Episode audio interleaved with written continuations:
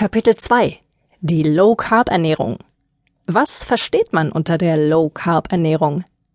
Der Begriff Low Carb bezeichnet im Wesentlichen eine Ernährungsform mit reduziertem Kohlenhydratanteil. Es gibt verschiedene Formen der Low Carb Ernährung, die der Gewichtsreduktion, aber auch der Therapie von Stoffwechselerkrankungen dient.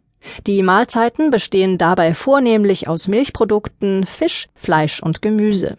Die fehlenden Kohlenhydrate werden hierbei durch Fette und Proteine ersetzt. Wirkung der Low Carb Ernährung die Energieversorgung der Zellen im Körper eines Menschen erfolgt über das Blut mittels Monosacchariden, Einfachzucker, wie Fructose oder auch Glucose. Diese Zucker werden vom Menschen über die Nahrung mit aufgenommen. Der einfachste Weg hierfür sind Kohlenhydrate, wie sie in Kartoffeln oder auch in Getreide vorhanden sind. Die Kohlenhydratketten können im menschlichen Verdauungstrakt leicht, wenn auch langsam, in nutzbare Einfachzucker aufgespalten werden.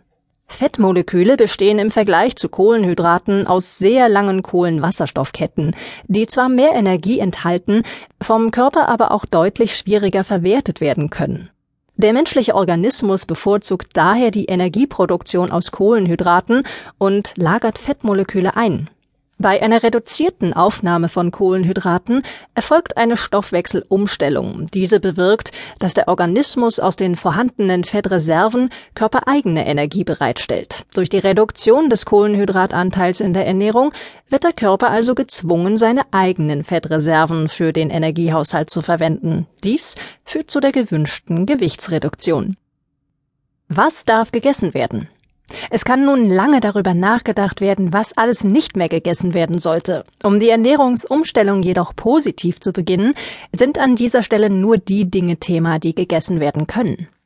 Für den Einstieg ist es am einfachsten, zunächst die Mahlzeiten wie gewohnt zuzubereiten und Beilagen zu ersetzen, die reich an Kohlenhydraten sind. Anstelle von Kartoffeln, Reis oder Pasta stehen dann Salate und Gemüse auf dem Speiseplan. Es hilft zudem, sogenanntes Powerfood in den Low Carb Ernährungsplan zu integrieren.